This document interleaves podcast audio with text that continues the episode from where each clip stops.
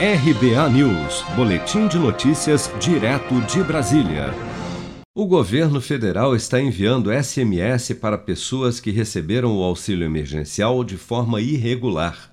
Segundo dados da Controladoria Geral da União e do Tribunal de Contas da União, cerca de 1 milhão e 200 mil brasileiros deverão restituir o governo pelo recebimento indevido no SMS constarão o CPF do beneficiário e o link do Ministério da Cidadania, pelo qual deverá ser efetuada a devolução.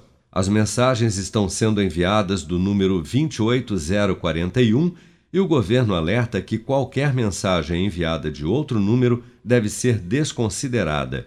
O advogado Leonardo Petró explica as implicações legais que poderão sofrer aqueles que receberam o auxílio emergencial de forma indevida e optaram por não devolver o benefício. Mesmo recebendo o SMS do governo, não vou devolver. Acontece alguma coisa comigo? Acontece, tá?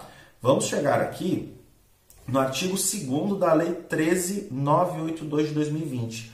Você poderá receber, você poderá responder criminalmente pela infração. Então você é, mentiu de alguma forma, você alterou seus dados, você realmente é, pediu algo que não era de direito seu, você poderá sim responder criminalmente. Segundo dados divulgados pelo Ministério da Cidadania, até o momento, cerca de 197 mil pessoas já devolveram valores recebidos indevidamente, totalizando 230 milhões de reais que retornaram aos cofres públicos.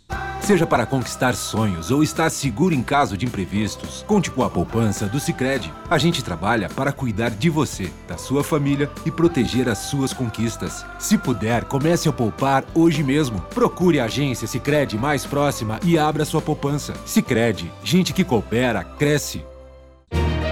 Com produção de Daniele Vaz, de Brasília, Flávio Carpes.